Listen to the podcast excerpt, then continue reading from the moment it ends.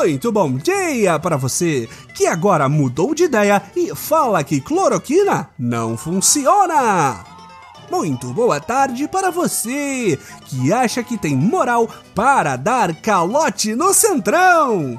E muito boa noite para você que agora tem a faca, o queijo e os ratos para fazer o que quiser no governo. Este é o Boletim do Globalismo Brasileiro, seu relatório semanal sobre a luta do nosso capitão contra as forças comunistas de Baleia Rossi e do Rodrigo Maia. Toda semana a gente traz para você aquilo que nem o seu grupo de Zap Zap mostra. Então, não sai daí!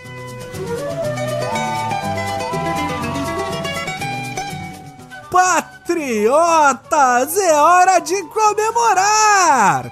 Depois de dois anos de um governo patético, uma resposta invisível a uma pandemia mortal e toda sorte de comentário preconceituoso e cretino para baixo, nosso Messias é finalmente punido com a eleição de aliados para as presidências da Câmara e do Senado. Caso você tenha recentemente sido vítima de tortura psicológica ao ponto de desistir de participar de um reality show e não esteja ciente dos últimos acontecimentos, o boletim resume a novela legislativa. Após declarar que ficaria só na torcida pela eleição nas duas casas do Legislativo, nosso honesto capitão Messias resolveu quebrar o cofrinho e despejar três bilhões de reais em investimentos nos currais eleitorais de mais de 250 deputados e 35 senadores. O projeto do governo era simples: comprar a aliança do agora amigo de fé e irmão camarada do Centrão. E quem poderia imaginar que subornar quase 300 parlamentares daria tão certo? Contra tudo e contra todos, o capitão agora tem caminho livre para exercer todo o poder do patriotismo alucinógeno, graças às presidências de Arthur Lira na Câmara dos Deputados e de Rodrigo Pacheco no Senado Federal. Depois da eleição, é óbvio que se precisa comemorar. Arthur Lira chamou apenas 300 convidados. Opa, convidados para celebrar essa vitória do preferido do presidente. E foram 302 votos a favor do candidato escolhido pelo nosso escolhido, mais do que o dobro do candidato da oposição, Baleia Rossi.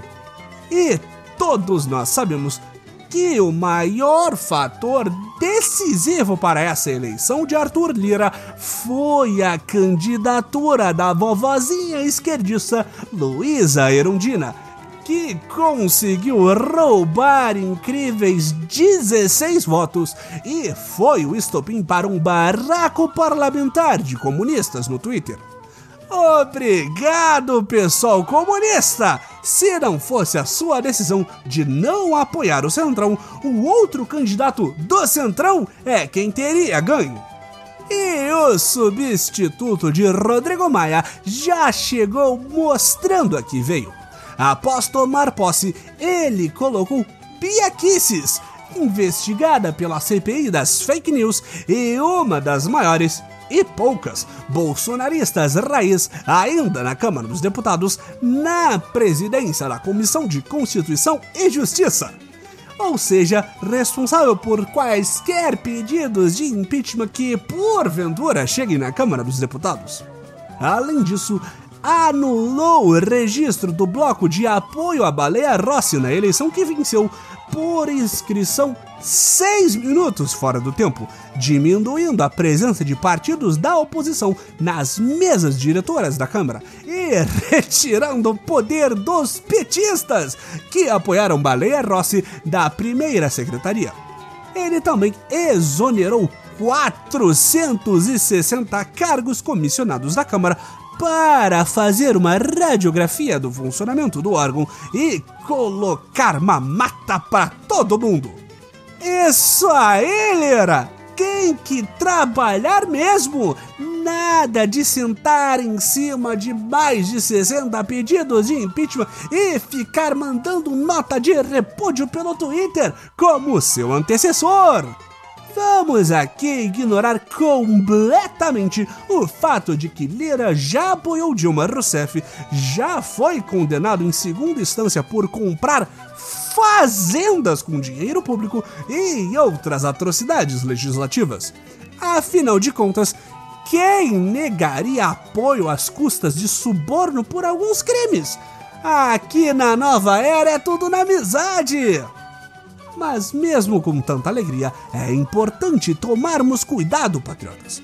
Para conseguir esta vitória, nosso presida teve que fazer promessas ao Centrão de recriar e realocar seus novos melhores amigos em quatro ministérios. O que vai contra uma das poucas promessas de campanha de nosso capitão de reduzir o número de ministérios para 15. E como o segundo mandato da comunista Dilma Rousseff mostra, decepcionar o Centrão não tem nenhuma chance de dar errado. Mas, como dissemos na semana passada, nosso presidente já foi traído várias vezes e agora está um pouquinho mais receoso de que o Centrão faça como um Brutus e acrescente mais facadas à coleção das costas do nosso Júlio César Verde Oliva. De acordo com a mídia comunista, o que nosso sapientíssimo capitão quer fazer para garantir que ninguém vai furar seus olhos é fazer a reforma ministerial aos pouquinhos e ir entregando cargos aqui e ali conforme as pautas desejadas sejam aprovadas. A lista de pautas em questão é bem extensa: flexibilização do uso e porte de armas, a PEC do Pacto Federativo, a PEC dos fundos públicos, que permitiria usar reservas de receitas criadas para a realização de uma lei para pagar dívida pública, desde que elas não estivessem presentes na Constituição, e a autonomia do Banco Central, que pode gerar divergências entre a política monetária e a econômica. Essa última, inclusive, o pequeno Stuart Lira já está botando pra frente. Ele já tirou Celso Madaner, Madaner do Partido Medo e Delírio em Brasília, o MDB de Santa Catarina, da relatoria do projeto de lei complementar e colocou Silvio Costa Filho, do Partido da Base Governista Republicanos de Pernambuco. E a votação já deve ser agora na próxima terça-feira. Parece que alguém está com pressa de receber os enviados do blogueiro, não é mesmo, Sr. Lira? Mas mesmo com esse espetáculo de sucesso bolsonarista, nem tudo são flores, patriotas. Quem deve estar muito deprimido com essa aproximação do Centrão com o governo é ele mesmo, Dudu Bananinha durante uma convenção do PSL lá em 2018, aproximadamente três décadas atrás, quando seu Jair ainda era apenas um candidato não esfaqueado à presidência e filiado ao PSL em questão, o filho 03 perguntou com toda a pompa de um incel radicalizado pela internet se os presentes na convenção iriam se dobrar à sedução do Centrão ou se manteriam firme e forte, Bolsonaro. Fique tranquilo, Dudu. Agora em diante, ser firme e forte Bolsonaro é ser seduzido pelo Centrão. É a mesma coisa. A nova era é um Ouroboros da politicagem cretina.